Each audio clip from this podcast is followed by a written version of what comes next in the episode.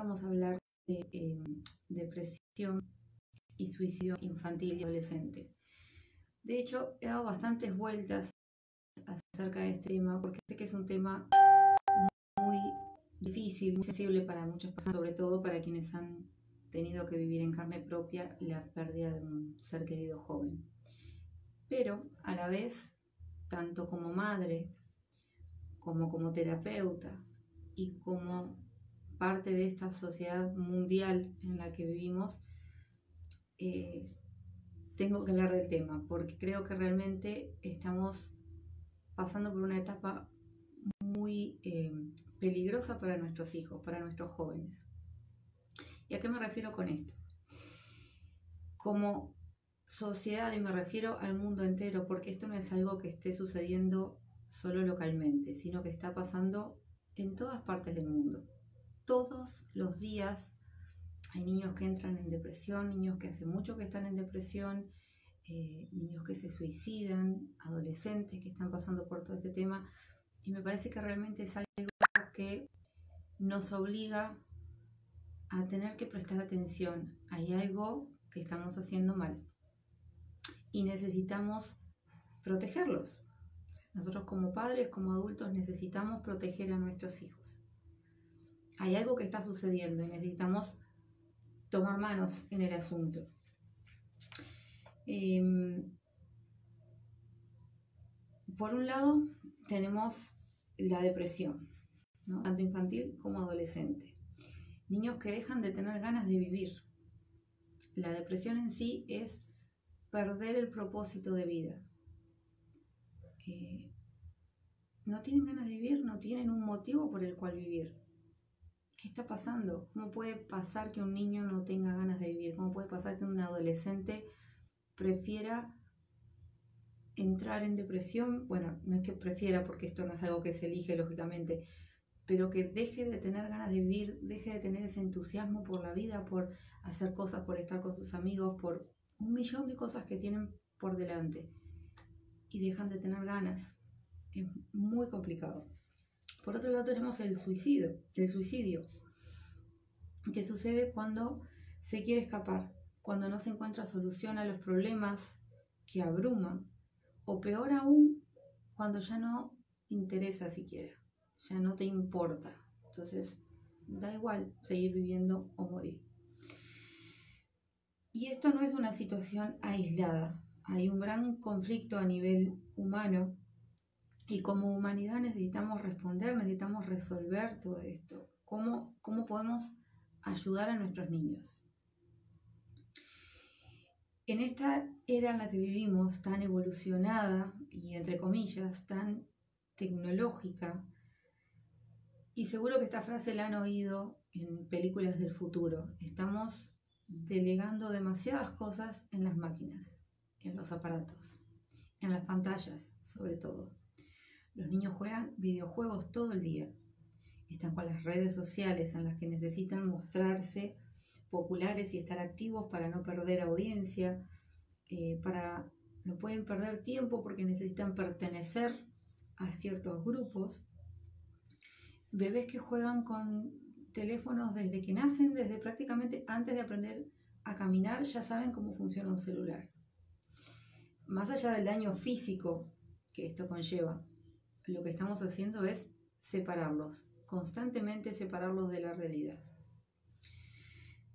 Todo esto, celulares, tablets, computadoras, videojuegos, aparatos y todo tipo de, de, aparato tecnológico que es smart, que es inteligente, que está conectado todo al Internet y todo entre sí. Esto nos va separando, nos va separando el contacto humano, Nuestra generación es diferente porque crecimos en este cambio, pero conocimos el antes y el después.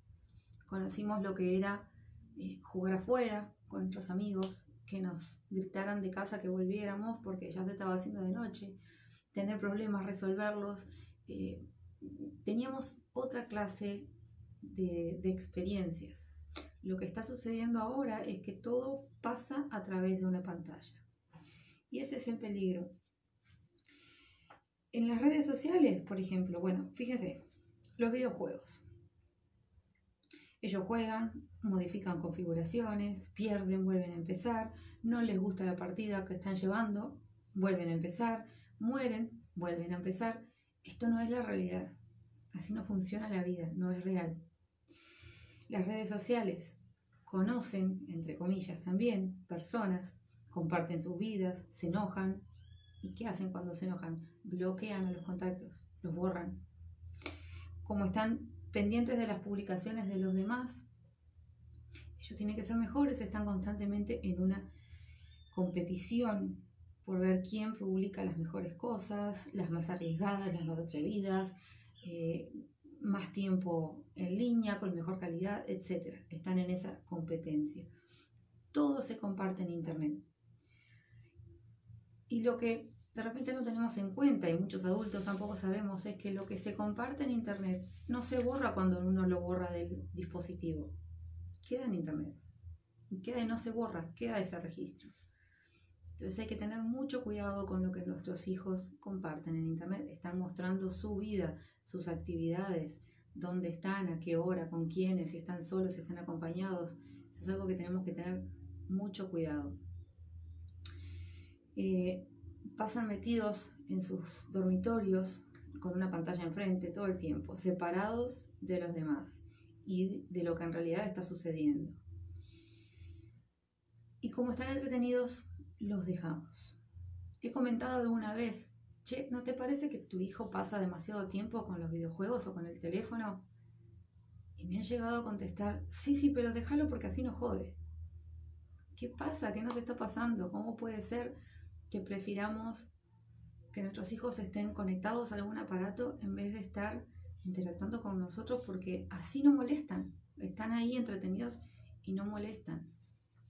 Gente, eso no está bien, no está bien en esta realidad virtual en la que viven, todo vale. Pueden hacer cosas increíbles. Porque es cierto, pueden hacer cosas increíbles. Que uno se maravilla con las cosas que ve que pueden hacer. El tema es que tanto pueden crear como destruir. Pero al final, sea como sea, hagan lo que hagan en la partida, siempre pueden reiniciar y volver a empezar. Esto no es real. Recuerden que siempre yo les hablo de lo que es la mente consciente y la mente inconsciente. La mente inconsciente se programa por repetición. Lo que pasa con los niños, que sobre todo los más pequeños, antes de los 7 años, que están en esta etapa de programación en la que aprenden, en la que absorben todo lo que está sucediendo en nuestro entorno, si no están realmente viviendo nuestro entorno, no están viviendo la realidad, lo que están viviendo es lo que pasa a través de una pantalla. Y eso es lo que ven una y otra vez. Y eso es lo que los programan. Entonces llega un momento, y acá es donde tenemos que tener mucho cuidado, llega un momento que aunque parezca de ciencia ficción, pierden el equilibrio y pierden el límite entre lo real y lo que está en la pantalla. No podemos reiniciar la partida en la vida real. No podemos volver a empezar. Entonces, ahora les voy a hablar de, y esta es mi opinión personal, o sea, lógicamente todo lo que estoy diciendo es mi opinión personal, como madre, como terapeuta, como persona que trabaja eh, con lo espiritual y, que estoy viendo constantemente cómo de a poco nos vamos desconectando y lo necesario que es volver a conectarnos, como les digo siempre, no solo con nosotros mismos, con lo divino, cualquiera sea sus creencias, pero con nuestra familia, con nuestro entorno, la desconexión que existe en general es tremenda, es tremenda realmente. Entonces, muchos niños desconectados emocionalmente del mundo real. Entonces, la interacción física, el contacto visual, las discusiones, las contradicciones y miles de situaciones que no ocurren a través de una pantalla. Y el problema principal es que no saben qué hacer cuando se encuentran con emociones reales. ¿Se entiende? Con la frustración de no poder reiniciar la partida o deshacer el último movimiento. Pasa, tienen un novio, tienen una novia, en la vida real, les estoy hablando no a través de las redes sociales, conocen a alguien, tienen un noviecito, una noviecita, las cosas no funcionan, se pelean. Inmediatamente se les terminó la vida. Y hay adolescentes que se suicidan por esto. Hay niños que entran en depresión por esto. ¿Por qué? Porque creen que no hay nada más por lo que vivir. Todas estas emociones de frustración que no se arreglan al reiniciar la partida, no saben manejarlas, porque no tienen discusiones. Es como les decía hoy, nosotros cuando éramos chicos salíamos, nos peleábamos con nuestros amigos, con nuestros hermanos, eran discusiones, de repente hasta de las mechas nos agarramos y al rato estábamos jugando, porque los niños no tienen ciertos filtros que después los adultos manejamos. Odian y aman de la misma forma y en cuestión de segundos están jugando otra vez. Pero nos enfrentábamos constantemente a situaciones reales en las cuales las emociones estaban involucradas.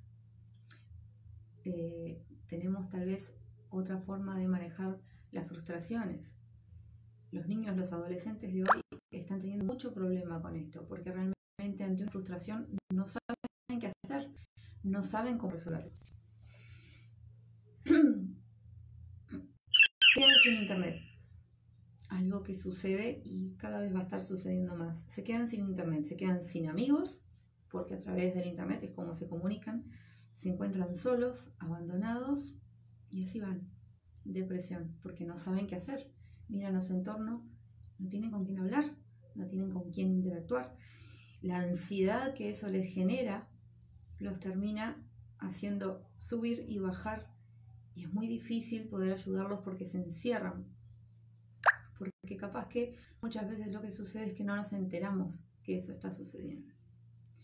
Y así muchos casos más que parecen hasta de película, que realmente parece que son sacados de películas de, terror, de suspenso. Es tremendo. Si uno se, se fija en, bueno, yo no soy de mirar las noticias, pero en las redes sociales se ve mucho esto de que todos los días, y muchas veces no nos enteramos, todos los días hay un niño que está siendo medicado, que está siendo tratado porque está en una depresión tremenda, porque no sabe, no saben los padres cómo hacerlos salir de ese lugar, niños que deciden hay adolescentes que deciden encerrarse en sus dormitorios y no salen, no quieren muchas veces ni comer, niños que se suicidan y que los padres no entienden qué es lo que pasó si él estaba siempre quietito, tranquilo.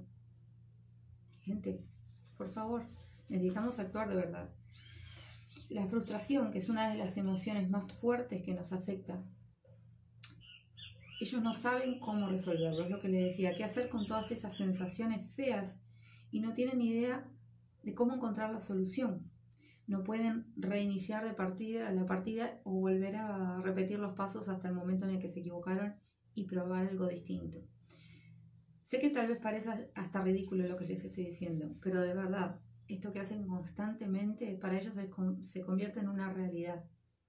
Y muchas veces se equivocan y están viendo a ver cómo vuelven para atrás. Y se lo digo porque lo he visto no se, no se puede deshacer lo que uno hizo en la vida real. Y cuando les pasa eso, que tienen un problema o que se equivocaron y se dan cuenta, no logran encontrar cómo resolverlo. Y nosotros necesitamos actuar, necesitamos poder darles esos valores, esa información para que ellos puedan defenderse. Eh, bien, todos los acontecimientos del 2020 y que todavía eh, nos acompañan relacionados con eh, el COVID, bueno, llevaron a que las clases sean en línea también, que no tengan conexión, no tengan comunicación, no tengan encuentro con sus compañeros, que no puedan disfrutar con sus amigos, que no puedan reunirse. Había más en nuestra familia. En cuántas familias, sin importar el número eh, que sean, sean 8, 5, 3, 2, por el número de, de de la familia. ¿En cuántos lugares, cuántas veces pasa que aún estamos todos juntos, la mayoría están con el celular en la mano? Necesitamos eh, reunirnos, necesitamos sentarnos a comer si es posible todos juntos, pero sobre todo necesitamos comunicarnos, necesitamos hablar, necesitamos contacto físico, tomar de la mano a nuestros hijos, mirarlos a los ojos, abrazarlos, hacerlos sentir que estamos, que pueden contar con nuestro apoyo sea cual sea la situación, que necesitan saber que hay mucho más allá de lo que están viendo constantemente, pero necesitamos estar porque si nosotros delegamos todo eso, no están aprendiendo muchas cosas que van a necesitar, que necesitan hoy y que van a necesitar en su vida adulta. No permitamos que el estar muy ocupados nos haga olvidar que nuestros hijos necesitan sobre todo nuestra presencia y no permitamos que se hundan en ese mundo de emociones inertes, que eso es lo que está sucediendo, y que no les, des miedo, y no les dé miedo ni siquiera morir. Es nuestro deber como padres enseñarles a valorar y a disfrutar la vida, enseñarles a ser felices. Y segura, muy segura estoy de que en el proceso aprendemos también, porque de eso se trata. Otro tema preocupante, que lo vamos a hablar más en detalle en otro momento, es que muchos padres le tienen miedo a regañar a sus hijos o a corregirlos para que no se enojen. Entonces prefieren comprarles cosas y hacer esto y hacer lo otro y no regañarlos para que ellos no se enojen. Eh, no funciona así. Justamente lo que estamos enseñándoles ahí es a no saber manejar las frustraciones. Los niños, los padres, con este contrato que adquirimos al ser padres, viene el ser odiados muchas veces. Y parte de nuestras obligaciones es marcarle los límites. Nuestros hijos se van a enojar muchísimas veces con nosotros, nos van a odiar muchísimas veces. Pero si nosotros no le marcamos los límites, no les enseñamos valores, no les enseñamos a respetar, no les enseñamos un montón de cosas que ellos realmente necesitan para vivir en el mundo en el que vivimos, eh, lo que hacemos es perder.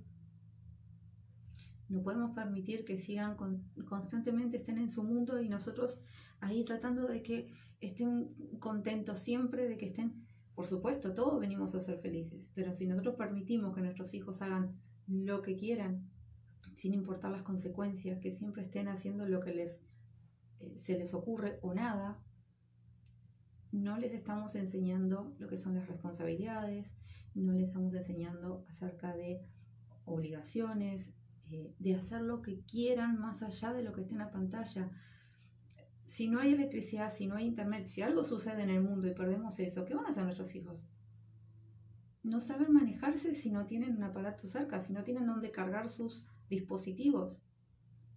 Eh, no, vamos a enseñarles un poco más allá de todo eso, que eso lo aprenden en todos lados y es muy fácil, pero vamos a enseñarle más allá. Vamos a enseñarles que un abrazo vale mucho más y que nosotros como adultos en esta etapa en la que estamos viviendo lo hemos aprendido a la fuerza. ¿Por qué? Porque estábamos acostumbrados a tener los abrazos, a saludar con un beso. Hoy no se puede. Estamos muy restringidos a todo eso. Entonces lo estamos aprendiendo como adultos. A nuestros hijos los tenemos en casa, a nuestra familia la tenemos en casa. ¿Cuántas veces van y los abrazan? No es solamente asomarse a la puerta del cuarto, ver que está jugando y decir, bueno, me voy, hola, llegué. No, hay que estar. Y, estar significa realmente estar. Compartir con tus hijos, charlar cómo les fue en el día. Eh, ¿Son felices, no son felices? ¿Qué problemas tienen? ¿Han visto a sus amigos? Eh, ¿Qué les gusta hacer? Compartir actividades que no sean solamente las que están en la pantalla, compartir otras actividades con ellos. No podemos seguir excusándonos todo el tiempo en esto de no tengo tiempo, no tengo tiempo, no tengo tiempo, estoy corriendo, no tengo tiempo. Porque cuando quieras acordar, se te fue el tiempo, ya esa persona no está y perdiste un montón de oportunidades de ser feliz. Hay que tener mucho cuidado, de verdad, eh, desde mi punto de vista, al menos creo que estamos ante una situación muy peligrosa para nuestros niños, para nuestros adolescentes, y es necesario que tomemos acción. Como padres, como adultos, es nuestro deber. Háganles ver que no están solos y que la vida no sucede a través de una pantalla. Está de este otro lado. No, no deleguen, eh, no deleguen todo lo que deberían estar haciendo, no, le, no deleguen el apoyo que ustedes pueden darle, que no tiene comparación a lo que pueden leer en internet. A veces un abrazo vale más que mil blogs que puedan estar leyendo por ahí o mil videos que puedan estar viendo. No pierdan esa oportunidad, es muy importante, es muy importante que tengan ese contacto. Bueno, espero que les haya servido, espero que al menos los haga pensar y los haga reconsiderar algunas cosas. Eh, de vuelta, es mi opinión.